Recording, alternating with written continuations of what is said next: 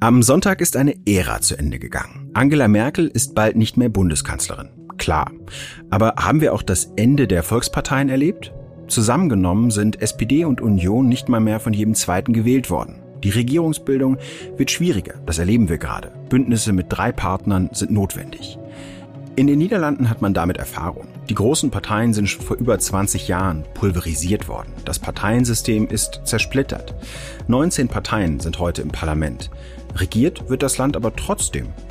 Was können wir in Deutschland von den Niederlanden lernen? Darüber spreche ich mit dem ehemaligen Berater des Ministerpräsidenten und intimen Kenner der niederländischen Politik, Paul Schnabel.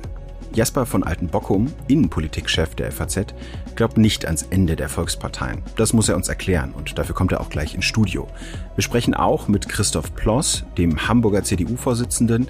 Bei der Bundestagswahl hat seine Partei in Hamburg nur 15,5 Prozent der Stimmen erhalten. Er fordert jetzt eine personelle Verjüngung innerhalb der Union, eine Neuaufstellung.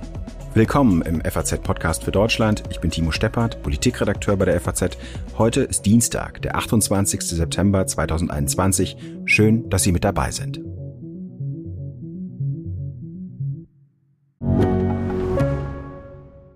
Mein Name ist Dr. Tillmann Rümenapf, niedergelassener Kinder- und Jugendarzt hier im Ennepe-Ruhr-Kreis. Die Einführung der Telematik sehe ich durchaus als Chance, aber aktuell fällt das System oft aus und es gibt viel zu wenig technischen Support. Dafür geht eine Menge Zeit drauf, in der ich die Kinder nicht genügend betreuen kann. Das muss sich ändern. Die besondere Nähe der niedergelassenen Haus- und Fachärzte ist in Gefahr. Was die Gesundheitspolitik jetzt dringend ändern muss, erfahren Sie auf rettetdiepraxen.de. Die CDU-Niederlage am Sonntag hat für Abgeordnete, die abgewählt wurden, Konsequenzen. Sie und ihre Mitarbeiter verlieren ihre Jobs. Meine Kollegin Anna Schiller und ich haben mit zwei Abgeordneten gesprochen, die ihr Mandat verloren haben. Frank Heinrich aus Chemnitz und Astrid Mannes aus Darmstadt. Ich habe in meinem Umfeld mir und anderen immer gesagt, wenn ich mir eine Art Plan B und meine Sorge da reinkippe, fehlt mir am Schluss die Energie oder der Teil der Energie, um ordentlich mich ganz auf den Wahlkampf zu konzentrieren und auf meine Partei. Und deshalb habe ich seit gestern Morgen darüber nachgedacht. Ich sag mal, ich habe jetzt am Montag meine Wohnung hier halt kündigen müssen, musste die jetzt halt noch auflösen.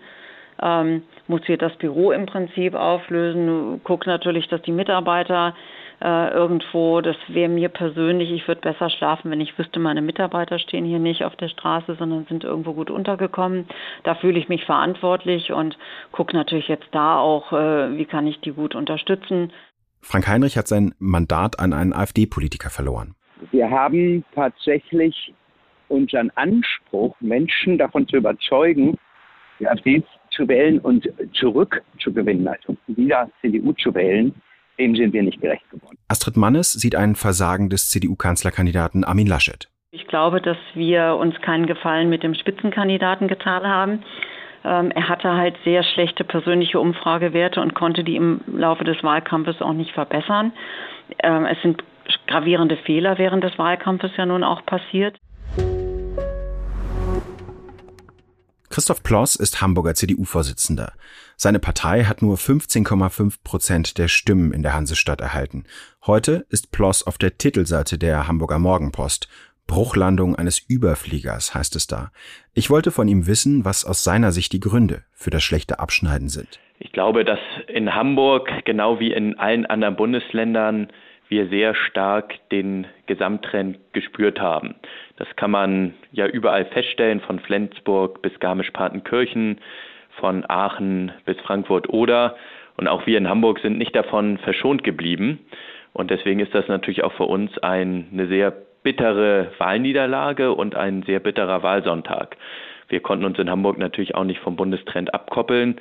Letztlich war das vor allem eine Frage, in Hamburg genauso wie überall anders, wer wird der nächste Bundeskanzler? Und da haben sich viele eben auch gegen Armin Laschet entschieden. Was ein Fehler, dass Armin Laschet Spitzenkandidat der Union wurde? Also es ist jetzt immer schwer zu sagen, wie wäre das mit anderen Personen ausgegangen. Klar ist auch, viel schlechter hätte es natürlich nicht laufen können. Und natürlich müssen wir auch in der Analyse klar sagen, dass in April, als die Kanzlerfrage oder Kanzlerkandidaturfrage innerhalb der Union geklärt wurde, möglicherweise zu wenig darauf geachtet wurde, was die Wähler wollen, sondern einige eher in Kategorien gedacht haben, wie zum Beispiel, wer hat das Zugriffsrecht und äh, welcher Landesverband soll welche Rolle einnehmen. Und das sind nicht Kategorien, in denen Wähler denken. Hm, mehr ein Funktionärsdenken. Die, genau, die Wähler wollen am Ende eine Person wählen, die sie für kanzlertauglich und kanzlerfähig halten. So, und deswegen muss so etwas bei den zukünftigen Aufstellungen der Maßstab sein, wenn wir wieder ähnliche Personalfragen haben. Wenn die Wähler Armin Laschet offenbar nicht für kanzlerfähig halten, sollte er dann jetzt versuchen, sollte die Union versuchen, jetzt die nächste Bundesregierung einzuführen? Also wir haben ja trotz des sehr, sehr unbefriedigenden Wahlergebnisses immer noch sehr, sehr viele Millionen Menschen in Deutschland, die uns wählen. Und viele haben auch damit immer noch die Hoffnung, dass wir viele Punkte umsetzen, für die wir im Wahlkampf geworben haben. Zum Beispiel die Menschen zu entlasten und nicht zu belasten, dass wir Klimaschutz innovationsgetrieben und mit neuen Technologien angehen und äh, für viele andere Punkte, für die wir stehen. Deswegen halte ich jetzt wenig davon, dass wir einfach sagen, wir stehen nicht für Gespräche bereit, wir sind nicht mal bereit zu sondieren. Man muss jetzt ausloten, was geht, aber klar ist auch, dass dieses Ergebnis kein Auftrag zur Regierungsbildung ist und es ist auch ein Ergebnis, was uns etwas demütig werden lassen muss. Äh, der Ball liegt jetzt aus meiner Sicht bei FDP und Grünen, die entscheiden müssen, auch mit wem sie koalieren wollen. Und dementsprechend kann ich jetzt nur sagen, wir stehen bereit. Wir sollten als Union immer die Bereitschaft haben, auch gestalten zu wollen. Aber wir können jetzt keinen Regierungsanspruch aus dem Ergebnis ableiten. Heißt das denn, dass es innerhalb der Partei, jetzt mal unabhängig vom Regieren, Konsequenzen braucht? Heute Nachmittag konstituiert sich die Unionsfraktion. Ähm, braucht es Konsequenzen? Also ich meine, minus fast, ja, fast minus neun Prozentpunkte, die die Union ähm, einstecken musste. Das historisch allerschlechteste Ergebnis.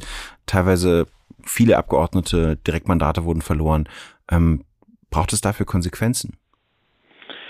Also es ist doch völlig klar, dass wir uns nach so einem Wahlergebnis auch personell erneuern müssen, äh, dass auch jüngere Köpfe rankommen müssen und stärker jüngere Köpfe auch in Verantwortung kommen müssen. In welcher Form das geschieht, das finde ich, sollten wir aber jetzt nicht heute in der Fraktion klären und beantworten, sondern wir haben jetzt erstmal die Sondierungsgespräche vor, vor den Augen. Danach sollten wir gucken, wie wir uns personell ausstellen, weil wir dann ja auch wissen, werden wir doch noch Teil einer Regierung oder müssen wir in die Opposition gehen? Das sind ja die beiden Möglichkeiten. Und ich finde, dass wir die Personalfragen erst dann klären und beantworten können, wenn wir dort Klarheit haben. Zuletzt gab es Kritik von Gesundheitsminister Spahn, der die Verjüngung, so wie sie gefordert hat, was natürlich gegen einen 60 Jahre alten Parteivorsitzenden auch zu verstehen ist oder als Kritik an ihm. Ähm, Herr Kretschmer hat gesagt, da gibt es eigentlich keinen Regierungsauftrag, wir sollten uns zurückziehen. Ähm, braucht es, braucht die CDU im Moment mehr Geschlossenheit oder die Aufarbeitung der Wahlergebnisse? Also wenn wir uns jetzt alle zerlegen und äh, wochenlang oder monatelang nur mit uns selbst beschäftigen und aufeinander losgehen, dann äh, wäre das aus meiner Sicht falsch. Und das würde auch die Lage der Union nicht verbessern. Wir brauchen aber trotzdem natürlich in einigen Fällen eine stärkere inhaltliche Positionierung und Profilierung. Und wir brauchen eben auch neue Köpfe, die das glaubwürdig nach außen hin verkörpern. Da fällt mir zum Beispiel der Name Carsten Linnemann ein, aber es gibt sicherlich auch noch andere Namen, die man nennen müsste. Was für eine Position zum Beispiel? Wo könnte man für die Erneuerung sorgen? Wie gesagt, also ich würde jetzt so vorgehen, dass wir sagen, wir führen jetzt die Sondierungsgespräche. Mhm. Das sollte auch nicht zu lange dauern. Also wir können uns in Deutschland jetzt auch nicht erlauben, dass wir monatelang uns alle im Kreis drehen und sondieren und äh, nichts vorangeht. Also wir sollten die Frage, wer die nächste Regierung stellt, aus meiner Sicht in den nächsten Wochen zügig klären. Und danach wissen wir ja, was Sache ist. Also gehen wir als Union in eine Regierung oder gehen wir in die Opposition? Und danach können wir dann genau auch beantworten, wer welche Rolle einnimmt. So würde ich vorgehen. Deswegen spielen diese Personalfragen aus meiner Sicht heute in der Fraktion auch noch keine entscheidende Rolle. Hm. Zum Schluss, haben Sie das Gefühl, dass äh, das jetzt das Ende auch der Volkspartei CDU zumindest in Großstädten war, wo wir wie in Hamburg jetzt solche Ergebnisse von 15,5 Prozent gesehen haben? Also natürlich haben wir in allen Großstädten als CDU im Moment zu kämpfen. Äh, wir sehen aber, dass wir teilweise auch überdurchschnittlich gute Ergebnisse erzielen können im Rahmen dieses Gesamttrends, äh, wenn das personelle Angebot stimmt. Also ich habe selber zum Beispiel in meinem Wahlkreis äh, fünfeinhalb Prozentpunkte mehr Erstimmen erzielt als Zweitstimmen. Und es gibt auch andere Kollegen, die gut abgeschnitten haben im Vergleich zum Gesamttrend. Hm. Vielen Dank. Gerne doch. Erleben wir das Ende der Volksparteien? Um darüber zu sprechen, habe ich mir den Innenpolitikchef der FAZ, Jasper von Altenbockum, ins Studio eingeladen. Herr von Altenbockum, was ist überhaupt eine Volkspartei? Eine Volkspartei ist, äh, mal übertrieben gesagt, die Gesellschaft im Kleinen. Jetzt nicht unbedingt im sozialen Sinne, aber ähm, was Interessen angeht, was Milieus angeht, was politische Konzepte angeht, die sich durchaus widersprechen können, die aber in der Volkspartei dazu führen, dass im Parlament sich Fraktionen bilden, die im Grunde genommen mit der Meinungsbildung und der Willensbildung schon sehr weit fortgeschritten sind. Und das Ergebnis ist eine leichtere Konsensbildung äh, im Parlament. Das heißt, die Größe ist gar nicht entscheidend für Volksparteien. Nicht unbedingt. Also ich glaube, man, man, kann natürlich sagen, wenn das eine der Fall ist, dann ist das andere wahrscheinlicher. Also wenn Sie einen Querschnitt der Gesellschaft natürlich abbilden und einen guten Wahlkampf führen, dann führt das natürlich eher zu einem starken Ergebnis, als wenn Sie von vornherein sagen, ja, wir wollen aber nur zum Beispiel FDP, wir, wir fokussieren uns auf Mittelstand und Selbstständige das, äh, also die, äh, oder auf ganz, oder wie das in der Weimarer Republik war, äh, da war das Zentrum ja fast schon sowas wie eine äh, äh, Volkspartei, aber die haben sich eben auf die Katholiken äh, konzentriert. Mhm. Die Protestanten waren draußen, also hat man erstmal nur die Hälfte der, der Leute ähm, berücksichtigt. Hm, alle wollen ja gerne Volkspartei sein. Die Grünen ähm, versuchen es auch. Die sagen dann zum Beispiel, im Osten müssen wir stärker werden. Die haben sogar Polizistengruppen, die sich, äh, äh, Polizei Grün zum Beispiel, die sich so organisieren. Gelingt denen das denn? Ja, ich glaube, Parteien, die aus, die sich aus Programmen heraus entwickeln, die also ein ganz starkes spezifisches Anliegen haben, die haben es natürlich schwerer, sich in die Breite der Gesellschaft zu entwickeln, als Parteien, die von vornherein sagen, wir sind gar nicht darauf aus, jetzt ein ganz bestimmtes Programm durchzusetzen, sondern uns geht es einfach nur darum, im Parlament und bei den Entscheidungen ein, einem, ein, ein möglichst konsensuales Modell durchzusetzen, damit man die Gesellschaft zusammenhängt, den Staat zusammenhängt und so weiter. Ähm, das ist ein, würde ich sagen, ist ein völlig unterschiedlicher Ansatz. Also um mal konkret zu werden, bei der Union wird ja immer gerne gesagt, ja, für uns ist das christliche Menschenbild ausschlaggebend. Mhm. Das ist ja, also für, programmatisch ist das ja wirklich sozusagen fast nichts. Ja, also da, ja, das, das ist Ach, das einfach. Das würden wahrscheinlich auch alle anderen unterschreiben, dass sie das christliche Menschenbild auf eine gewisse ja, Weise. Ja, aus dem folgt natürlich dann vieles, ja, Subsidiarität oder dass der Staat jetzt nicht alles machen kann, die, die Freiheit des Einzelnen und äh, Eigenverantwortung, das können Sie daraus alles ableiten. Und das diffundiert dann sozusagen in die einzelnen programmatischen Felder und führt zu ganz bestimmten Konsequenzen. Sie können aber auch zu ganz unterschiedlichen Konsequenzen kommen, die dann in der CDU aber irgendwie zusammenfinden müssen. Aber das Gemeinsame ist immer diese, diese Wurzel im mhm. Grunde genommen. Umgekehrt ist es bei, zum Beispiel bei den Grünen, die kommen aus dem Umweltschutz, das ist ihr starkes Anliegen. Wer da mitmachen will, der soll mitmachen und wer nicht, der bleibt halt draußen.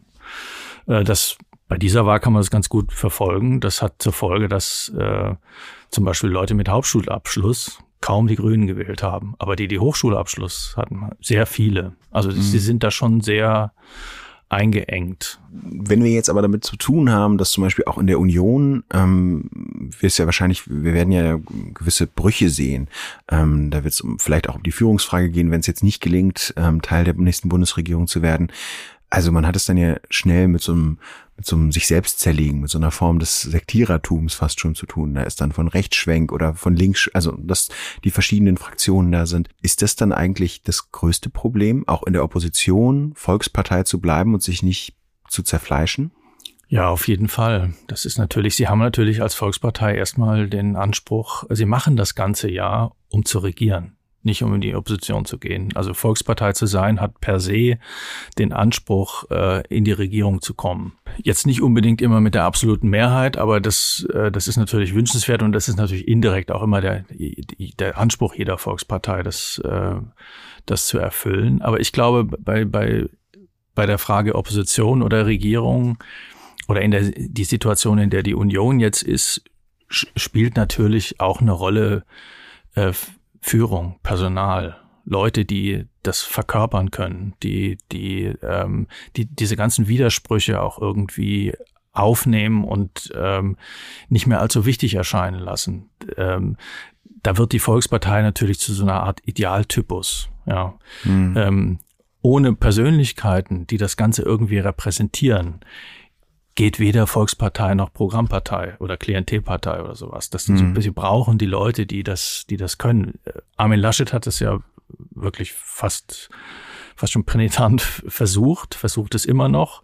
Er hat ja immer gesagt, ich bin derjenige, der Brücken bauen kann, der, der, der mhm. im Team arbeiten will, der die Partei zusammenführen will. Das ist, war eine Reaktion auf eine gewisse Polarisierung, die sich innerhalb der Union abgespielt hat, aber auch in unserer Gesellschaft. Aber aus der Ausgangslage heraus aus der er agieren musste, ist ihm das im Wahlkampf nicht gelungen. Und ich würde mal fast äh, sagen, ihm wird das auch jetzt nach der Wahl nicht gelingen. In den Niederlanden, ich spreche später mit jemandem, ähm, der dort den Ministerpräsidenten beraten hat, da ist es so, dass wir es mit vielen kleinen Parteien zu tun haben und dass die Regierungsbildung deutlich schwerer geworden ist die gelten ja so ein bisschen als Vorbild beziehungsweise als Demokratielabor in Westeuropa.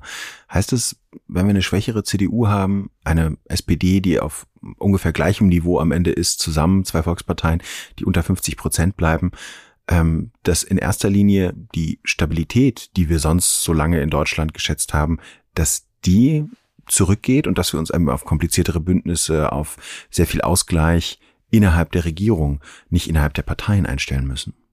Ja, auf jeden Fall. Also natürlich ist es für uns eine, eine neue Situation, dass wir, dass die Dreier- oder Vierer-Koalition zum Regelfall wird und nicht mehr die, die Zweier- oder Dreier-Koalition, äh, wie es früher war. Ich wäre aber nicht so, ich bin da nicht so pessimistisch. Ich glaube, dass das auch in einer derzeit, in, in so Situation, wie wir sie jetzt haben, durchaus äh, Mehrheiten von 30 oder 40 Prozent möglich sind. Also wenn man sich mal guckt, wie volatil die Umfragen sind, da ist ja sehr viel auch möglich. Ja. Ähm, aber der Alltag wird schon so sein, wie wir es jetzt erlebt haben. Ich, ich würde aber auch sagen, wenn man den Vergleich zu, zu den, den Niederlanden zum Beispiel sieht, die Volksparteien sind natürlich auch eine sehr deutsche Vorstellung. Mhm. Ja, die kommt aus der Nachkriegszeit, weil man die Erfahrung der Weimarer Republik hatte und die nicht wieder machen wollte. Äh, das führte dann äh, ist auch eine Illusion vielleicht äh, zu der Vorstellung. Am besten wäre es eigentlich, wenn es so wie in Amerika wäre, zwei stabile Parteien und die wechseln sich dann ab, was äh, in der Regierung. Ja, das war so die Idealvorstellung. War, mhm. war sehr angelsächsisch äh, geprägt, auch von Großbritannien. Catch-all-Partys, ähm, ja. Genau, mhm. genau. Und ähm, das ist aber, wie wir jetzt sehen, in, weder Großbritannien noch Amerika sind jetzt unbedingt äh, stabiler als unsere Demokratie. Das heißt, es war schon in gewisser Weise eine Illusion, äh, zu glauben, dass, dass sich Stabilität schon per se einstellt, nur weil man wenig Parteien hat. Das, mhm. das glaube ich auch nicht. Ähm, insofern, also ich, ich würde jetzt nicht sagen, dass, dass unsere Demokratie jetzt instabiler wäre bis auf, wenn man auf so Länder wie Thüringen oder Sachsen-Anhalt, ich glaube auch in Sachsen werden wir das erleben, äh, wenn natürlich die Extreme so zunehmen, dass die alten Volkspartei äh, nicht nur die beiden, sondern jetzt mhm. auch die Grünen und so, die ja durchaus den Anspruch haben, zu einer Volkspartei werden zu können, wenn die unter 50 Prozent liegen oder unter 60 Prozent, dann wird es natürlich sehr schwierig. Äh, also das ist dann aber eher ähm, ein, ein Gegensatz zwischen extremistisch und demokratisch traditionell. Wenn die Spitzenkandidaten so eine unglaubliche Bedeutung inzwischen haben, wir haben es in Österreich gesehen mit Sebastian Kurz, nimmt dadurch die Bedeutung der Partei auch ab? Ja, das, wie, wie, gesagt, das ist, das ist die Kehrseite der Volkspartei. Sie werden solche widersprüchlichen Strömungen, die sie dann in einer Volkspartei haben, nur bündeln können, wenn sie die entsprechenden Personen haben und äh, den entsprechenden Spitzenkandidaten äh, oder noch besser den entsprechenden Amtsinhaber, weil der erfüllt dann den Anspruch ja am besten. Ja, er, er, bündelt nicht nur Widersprüche, sondern er sitzt auch noch in der Regierung. Ähm, bei Sebastian Kurz äh, muss man sagen, er hat es natürlich schon sehr weit äh, getrieben. Also da muss man sich fragen, wer eigentlich mit wem. Also mhm. ob die Partei mit Sebastian Kurz oder Sebastian Kurz hält sich eine Partei, mit der er äh, ins Amt kommt. Das, äh, also diese Tendenzen gibt es. Ich, ich glaube auch zum Beispiel, äh, das ist ein Vorbild von Markus Söder, der argumentiert mhm. so, Partei neuen Typs. Ja, genau. Und der Partei neuen Typs heißt schon noch Volkspartei, aber mit, mit einer starken, auf die Person zugeschnittenen Führung hm. eines Einzelnen. Und äh, das ist ja durchaus ein Erfolgsrezept. Das hat es auch in der Vergangenheit bei uns schon gegeben. Also ich meine, Adenauer, das war, äh, Adenauer war, glaube ich, kein einziges Mal in der Parteizentrale. Und in gewisser Weise kann man sogar sagen, auch bei Angela Merkel ist das so. Nur, nur sie wird wahrscheinlich als Kanzlerin in die Geschichte eingehen, wo man am Ende gar nicht mehr weiß, in welcher Partei war sie nochmal.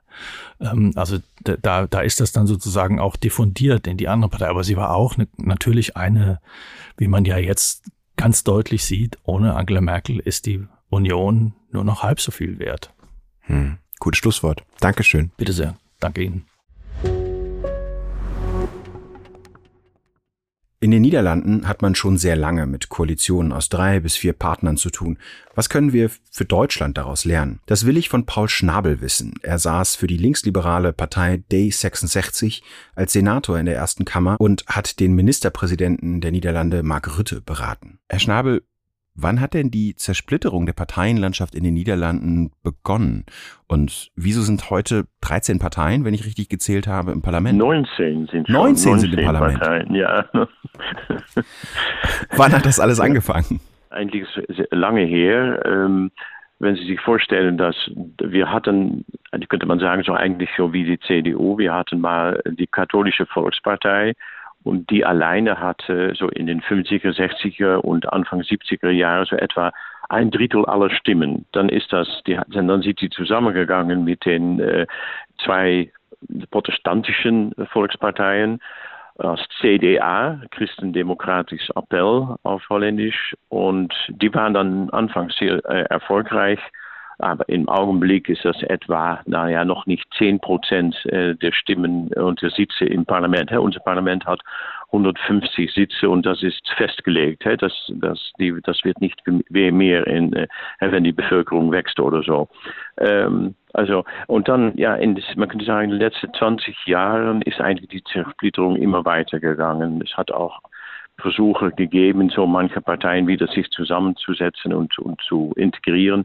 Aber das ist doch eigentlich, na, man könnte man sagen, die Linke, die Grünen links, wie das hier heißt, die Grünen, das ist so ein, ein, ein eigentlich die einzige erfolgreiche äh, Partei, die aus verschiedenen kleinen Parteien sich zusammengesetzt hat.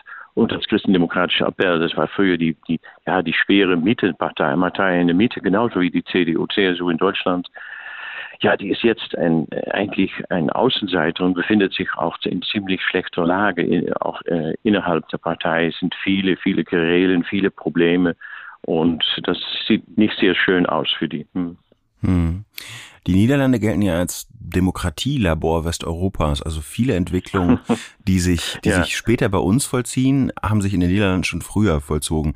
Jetzt ist es ja so, dass ihr Land trotzdem wirtschaftlich erfolgreich ist und ja. vielleicht nicht ganz im Moment, weil da gibt's im Moment wieder so eine kleinere Regierungskrise, könnte man sagen. Aber trotzdem wird ihr Land, trotz der vielen Parteien, trotz der Vielstimmigkeit, ganz gut regiert. Wie gelingt das denn?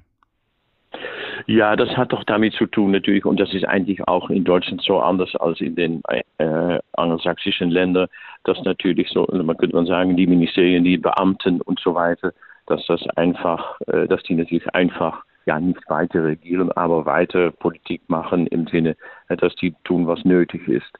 Ähm, und auch die, die, die, die Regierung, die jetzt, also wie wir, nennen, wie das nennen, demissionär ist, eigentlich also nicht mehr regierungsfähig ist, macht doch alles, was eigentlich momentan notwendig ist, was sie nicht machen können. Und das, das ist im Augenblick, äh, ja, Sorge, das äh, bringt viel Sorge mit sich, ist natürlich zum Beispiel äh, die, äh, ja, die Nachhaltigkeitsfrage wieder zu lösen und die Natur Krise, die Klima Klimakrise, um da noch richtige große Entscheidungen zu machen, das geht nicht im Augenblick. Das ist nicht möglich. Aber ansonsten geht, ja, geht die Arbeit ähm, äh, ja, einfach weiter, kann man sagen. Es ist nicht so, so wie in angelsächsischen Ländern, dass eigentlich diese ganze, ja, die ganze Führung der Ministerien abgelöst werden muss oder so. Es ist doch eine sehr, ja, da kann man sagen, sehr kontinue äh, Politik, die da gemacht wird. Das heißt aber, wenn im Moment ist es, oder zuletzt war es so, dass vier Parteien an einer Regierung beteiligt ja. waren. Was bedeutet das? Ist das dann mehr Ausgleich? Ist das so wie in Österreich, wo ähm, die, die Grünen die Ökologie bekommen und die Konservativen äh, die Einwanderungspolitik? Wie, wie regelt man das da oder wird das dann immer im Einzelfall gemacht? Ja, das, das, das ist bei uns eigentlich nicht so. Es ist bei uns so, dass also die Parteien, die eine Regierung bilden wollen und können, die setzen äh, die Partei äh, für, die setzen sich im Parlament zusammen und die machen dann so wie ein Koalitionsprogramm. Und dann Ähnlich ist es eigentlich nicht so, dass, ja, genau. Aber dann ist es nicht mehr so, dass man kann sagen, das ist ein Programm dieser Partei oder jener ah, Partei. Mh. Das ist dann doch wohl ein gemeinschaftliches Programm, was alle Mitglieder in dem, im, im neuen Kabinett äh, teilen müssen. Das heißt aber, mein Eindruck ist so ein bisschen von der niederländischen Politik, dass die Stimmungen sehr schnell sich ändern. Also wir haben das gesehen, ich glaube, ähm, die Sozialdemokratische Partei von der Arbeit hat irgendwann vor fünf Jahren war das, glaube ich, ist so massiv abgestürzt. Das ist sicherlich, hatte das auch mm, ja, eigentlich ja, Gründe ja. bei denen, aber von 24 Prozent 2012 auf unter 10 Prozent. Und ja. Äh, die Frage aber so diese schnellen Stimmungsumschwünge, die durchaus möglich sind, dass mein Eindruck ist, dass da auch sagen wir mal, die Basis einer, also da ist nichts sicher. Also das kann tatsächlich bei der nächsten Wahl wieder ganz anders ausgehen, dass die Leute sich sehr stark für eine Wahl entscheiden, aber nicht parteiengebunden sind. Teilen Sie diesen Eindruck? Ja, da haben Sie recht, das ist immer weniger so. Dass also die Tradition und naja, eigentlich kann man sagen, in Deutschland sieht man doch auch gleiche, so eine gleiche Tendenzen, dass die, die Traditionssachen, so meine Eltern waren sozialdemokratisch, also ist das auch meine Partei, ja, meine, äh, oder ich, ich bin aus einer, stamme aus einer katholischen Familie und so, da war es ganz selbstverständlich, dass man natürlich ja, für die katholische politische Partei äh, sich, äh, dass, dass sich damit verbunden fühlt. Das ist alles nicht mehr so. Und das heißt natürlich auch, dass Leute dann sehr schnell zum, manchmal so per Woche oder pro Monat und so sich entscheiden für eine andere Partei. Meistens wohl in den, in die gleichen Richtung links, rechts oder äh, progressiv, konservativ oder so. Das geht so ein bisschen hin und her. Und das ist eigentlich die neue Sache da drin. Und äh, ist, sind natürlich die populistischen Parteien, die manchmal so eher rechten, äh, rechten Zügen äh, zeigen und manchmal auch eher, ja, sagen wir sagen, progressive oder äh, soziale äh, äh, Merkmale haben. Meistens sind die sehr stark auf die Wohlfahrtsstaatssachen orientiert. Die wollen das absolut nicht, dass das weggeht. Aber Immigrationspolitik ist, ist dann wieder sehr, sehr konservativ und auch äh, ja, so, die Grenzen zu und äh, Holland für die Holländer und so, solchen Sachen. Naja, nicht ganz neu für Deutsche, würde ich sagen, das zu hören. Das ist bei uns natürlich auch so. Ja. Und das kann sehr schnell ändern. Und unser System, anders als in Deutschland, wir haben natürlich keine ähm, keine 5% äh. Da kommt man viel schneller äh, ins Parlament, ja. Ja, mit, wenn man 60, 70.000 Stimmen auf sich versammeln kann, dann kann, kommt man schon ins Parlament. Mhm. Und das ist dann äh, lange vor der AfD hat sich so die äh, PWW und auch andere rechtspopulistische, ja. islamfeindliche Parteien haben sich so im Parlament festgesetzt. Was mich interessieren würde zum Abschluss, wenn Sie sagen, die Stimmungen ändern sich so schnell, was bedeutet das denn für die Koalitionsparteien? Alle müssen sich ja, alle Parteien müssen sich ja die ganze Zeit versuchen zu profilieren, wenn sie wissen, dass da eigentlich nichts wirklich sicher ist. Ja, das ist, das ist auch wirklich das Problem in der heutigen Politik. Natürlich, da haben Sie ganz recht. Das ist wirklich, das macht alles sehr unsicher. Macht auch, dass, ne, jetzt wird darüber gesprochen, sollen wir wieder Neuwahlen haben, äh, weil es nicht gelingt.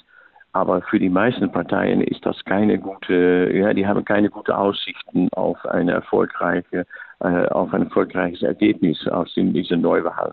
Also ich gehe davon aus, dass man versuchen wird, doch eine neue Koalition zustande zu bringen, vielleicht eine äh, mit einer Minderheitsregierung und dann versucht, ja, zu koalieren mit verschiedenen Parteien und dann doch ein, ja, soll man sagen, so mehrheitlich zu, äh, zu, zu, zu äh, Entscheidungen zu kommen. Das heißt, Da haben wir eine Schlussfolgerung, wenn diese Zersplitterung auch in Deutschland sich fortsetzt, dass man zumindest diese Stabilität, auf die man sich verlassen kann, die auch 16 Jahre Angela Merkel ausgezeichnet haben, die, auf die können wir uns dann wahrscheinlich nicht ganz so sehr verlassen, sondern eher in unruhige Zeiten dann gehen. Ich, ja, ich denke schon, wenn ich mich erinnere, ne, vor 40, 50 Jahren war doch eigentlich Erwartung, dass Deutschland so ein Zwei-Parteien-Staat-System äh, äh, dass das eigentlich die Zukunft für Deutschland wäre. Wenn ich es jetzt richtig sehe, dann, dann sind es also sechs bis sieben Parteien schon, die im Parlament äh, vertreten sein werden. Ähm, und dann auch, dass es auch Koalitionsverhandlungen gibt, die vielleicht, naja, ich weiß nicht, aber doch nicht so leicht sein, wie es heute Morgen vorgestellt wurde, nicht? Und ich denke, dass das so bleibend ist, dass also, ja, dass, dass die, die, die, dass ja, die nicht so sehr die Ideologien, aber die, die, die, die Gefühle, die immer wichtiger sind in der Politik, ähm, in der Bevölkerung, sich immer ja, entscheidender ähm, in, in, der politischen, in der politischen Arbeit durchsetzen werden und dass das auch für die, die, die Regierungsarbeit sicher nicht leichter macht. Vielen Dank, Herr Schnabel. Ja, gern geschehen. Die CSU stand seit Sonntag eigentlich hinter Armin Laschet, dem CDU-Vorsitzenden. Am Dienstagnachmittag hat Markus Söder, der Ministerpräsident von Bayern und CSU-Vorsitzende, jetzt aber sehr ausdrücklich dem SPD-Kanzlerkandidaten Olaf Scholz gratuliert und gesagt, dass es nun seine Aufgabe sei, eine Regierung zu bilden. Am Ende einer Pressekonferenz mit Alexander Dobrindt sagte er mit einer gewissen Häme, Und wir sehen uns wahrscheinlich ja nach der Fraktionssitzung wieder. Die würde ich nicht verpassen an Ihrer Stelle. Dankeschön. Söder meinte die Fraktionssitzung am Dienstagabend. Kommt es zur Abrechnung? Der abgewählte Abgeordnete Frank Heinrich sagt, ob es eine Abrechnung gibt, puh, ich vermute, dass ein bisschen Unmut hochkommt, ob es wirklich zu einer Art Antrag kommt oder ähnliches. Das glaube ich eher nicht. Mehr dazu hören Sie morgen im FAZ-Podcast für Deutschland mit meiner Kollegin Katrin Jakob. Um die Produktion der heutigen Sendung hat sich Katharina Schneider gekümmert, Mitarbeit Anna Schiller. Danke Ihnen fürs Zuhören Anmerkungen und Kritik gerne an podcast.faz.de.